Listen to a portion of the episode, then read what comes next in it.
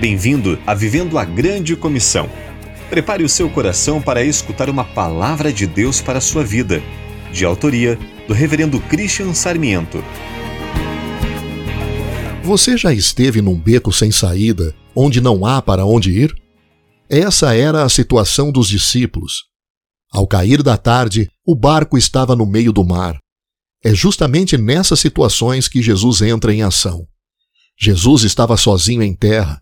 De madrugada, vendo que os discípulos remavam com dificuldade porque o vento lhes era contrário, Jesus vê nossa necessidade.